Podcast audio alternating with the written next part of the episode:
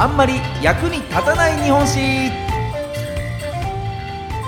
この番組は歴史大好き芸人僕シロップ純平が歴史上の人物や出来事の中で多分テストにも出ない知っていても誰も得しないそんなエピソードをお話しする歴史バラエティ番組です。さあ今回ご紹介するのはこちらの人物。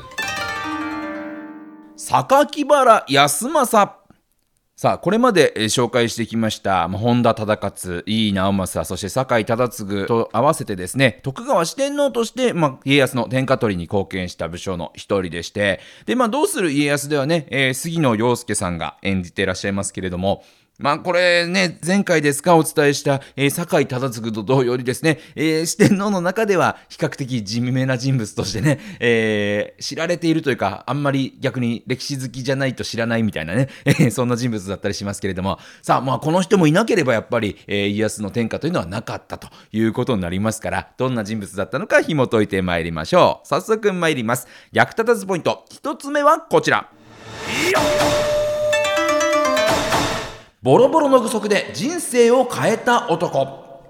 さあ、このね、えー、榊原康政、もともとは徳川四天王の中で、え、最も身分が低い出だったんですね。まあ、陪審と呼ばれる、まあ、徳川家の家臣の家に仕える家の子供、まあ、つまりは家臣、徳川からすると家臣の家臣なんですね。えー、ですから、あのー、例えて言うなら、まあ、株式会社徳川、ね、本社の社員ではなくて、えー、徳川グループの子会社の社員の子供が出世して、本社の取締役になっちゃったみたいな、まあそんな異例の出世をしている、そんな人物がこの榊原康政なんですよね。で、まあ頭も良くて見た目も良かったからか、まあ家康の故障としてね、取り立てられるんですけれども、まあデビュー戦、最初の戦というのが三河一向一揆という、まあ徳川の領地にいる一向宗という宗派の人たちが起こした一揆の平定戦だったんですね。で、ただ当時貧しい出ですから具足も持っていなくてね。で、こう知り合いからこうボロボロの具足をもらって、まあそれを着て、えー、戦闘にだって戦ったというふうに言われています。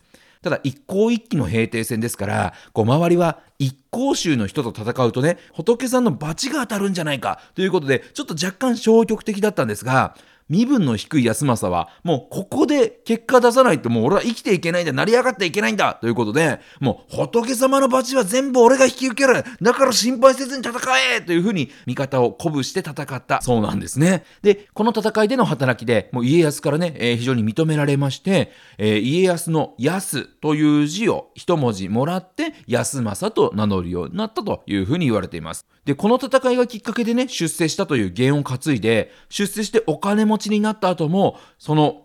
親戚からもらったボロボロの具足、ね、えー、この戦いで着ていたボロボロの具足を着続けていた、着続けて戦ったらしいんですね。ぜひね、この安政の人生を書いたボロボロの具足、見てみたいなと思うんですけれども、実はこれ現存していまして、新潟の榊神社というところにね、えー、あるそうなんですが、一応の僕もあの本物は見たことないですが、こう画像でね、えー、見たことがあるんですけれども、ね、すごいですよ。ボロボロの具足。めっちゃ修復されて綺麗な状態になっています。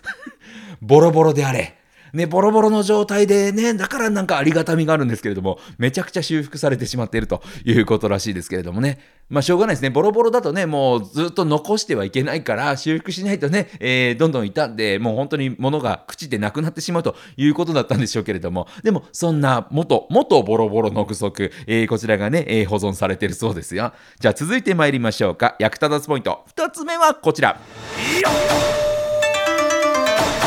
誰に対してもはっきりものを言う男。まあ、戦での活躍もあり、出世していった安政なんですけれども、それだけでなく、出世できたのは誰に対してもはっきりと意見を言える信頼される人物だったからというふうに言われております。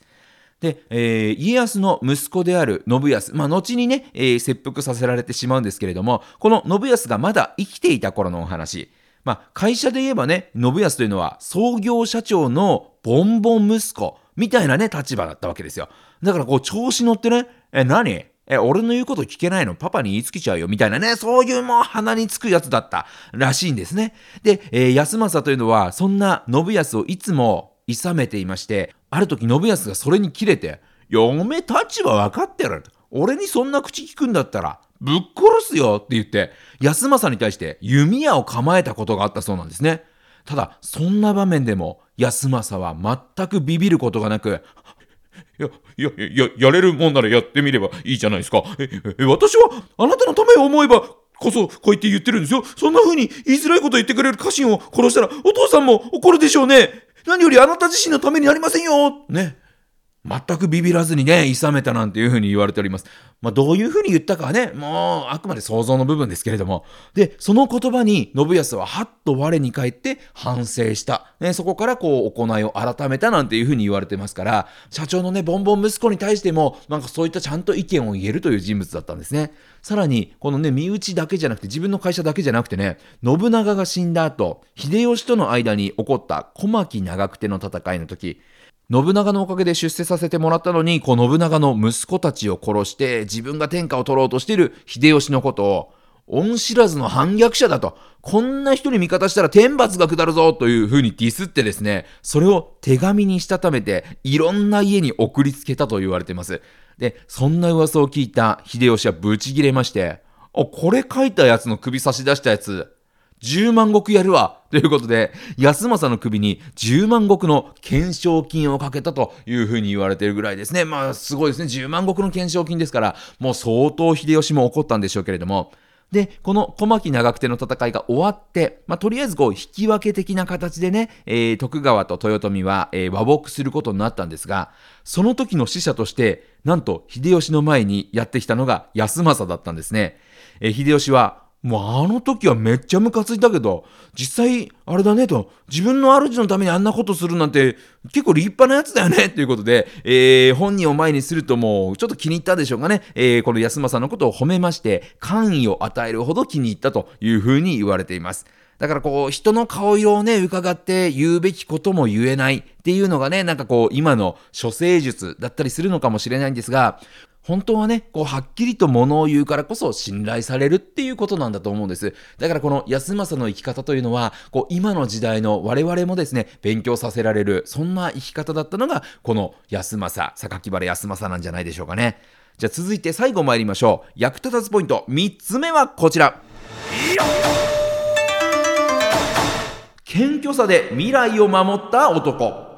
まあ、その後、秀吉が死んだ後ですね、えー、徳川対、えー、石田三成を中心とした旧豊臣家の勢力との間で起こった関ヶ原の戦い。まあ、これ結果的にはね、徳川があっさりと勝ってしまった戦だったんですけれども、で、この戦で安政は、こう、家康の息子、えー、秀忠の軍に従っていました。ただ、この秀忠の軍というのは、関ヶ原の戦いに大遅刻してしまったということで知られてるんですよね。で、家康は、こう、遅刻してきた息子秀忠に対してめちゃくちゃブチ切れて、もう言い訳も聞こうとしない。あ、もうもうもういい、お前とは話したくもないとかって言って、もう会ってもくれないと。ね、言い訳するチャンスすらもらえないというようなね、えー、態度だったんですね。そこで安政が、この家康と秀忠の間に入りまして、あの、違うんですよ、殿と。ちょっと、ちょっと聞いてもらっていいですかと。ね、あの、秀、秀忠さんが間に合わなかったのは、ね、殿、がね、あの、戦だよって言って、伝令よこしたじゃないですか。その伝令がね、なんかあの、大雨とかの影響で、なんか川渡れなかったとかでね、あの、到着するの遅かったから、ね、だから聞いたのが遅かったから間に合わなかったんですよ。だから、それね、なんか、なんか、そういう話も聞かずに一方的に、はい、遅刻しましたみたいな、そういうのって、殿、どうかと思いますよ。理由も聞かずに一方的すぎませんか？っていうふうに、こう、秀忠のことをかばったそうなんですね。えー、そうするとそれを聞いた家康は、えー、そうだったの？なんか、ごめんね。っていうことで、まあ、非を認めたというふうに言われてます。まあ、そういった他の人だったら言えないようなこともね、えー、臆せずに言える。それが安政の魅力だったりするんですけれども、この関ヶ原の戦いの後、こう、安政にはですね、10万石ぐらいの画像っていうね、えー、話が出たんですが、で、実際には遅刻してきたグループにいたので、安政は何にも活躍ができてなかったと。そこで、安政は、いや、あのー、僕は大した活躍してないんで、えー、結構ですっていうふうにお断りするんですね。あの、僕らみたいなね、古株が幅利かせてたら、こう、若手が今後伸びないので、あの、現状維持でいいんで、というふうに出世を辞退するんですね。はっきりとものを言うのに、すごく謙虚で、で、こう、周りのことを考えられる。これが安政のすごいところだなと思います。で、その安政の言葉に感動した家康は、もう、これはじゃあもう安政に借りできたなと。分かったと。この借りいつか返すから、そのためにちょっと俺一筆書いとくねって言って、あの、メモ書きみたいなの書くんですね。家康は康政に借りがありますだからあの何があっても一回は許してあげることにしますっていうね、えー、メモ書き、まあ、いわゆる何でも許してあげる券みたいのを発行しまして、で、えー、これを安政に渡すんですね。で、こう安政からすればね、この、主君である家康からいただいたものなので、大事にそれを取ってあるわけですよ。母の日のね、肩たたき券をお母さんがずっと取ってるような感覚で、ずっとそれを取ってあったと。で、えー、それから歴史は流れて、家康も康政も死んでしまって、もう何代も何代も後の時代の話です。榊原家の当主が遊郭の女性に入れ上げて、もうお金使いまくってたっていうことがあったんですね。その頃幕府は倹約令というのを出していて、この榊原家の当主、八代将軍吉宗の激鱗に触れてしまいまして、もう家を取り潰すっていうことになってしまったんです。ただ、そんな時に、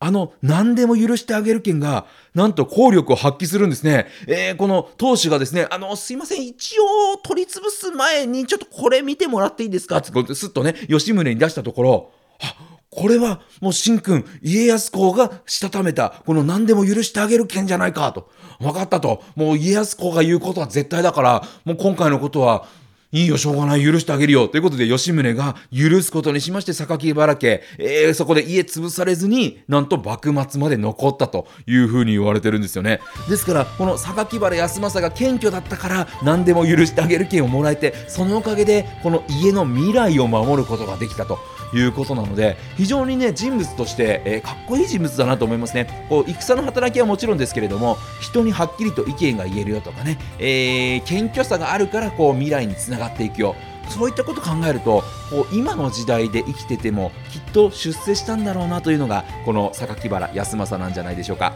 この康政からね、えー、いろんなことを学んで我々も立派な大人になっていけたらなというふうに思います。ということでこのお時間は榊原康政ご紹介しました。また来週お耳にかかりましょう。さよなら。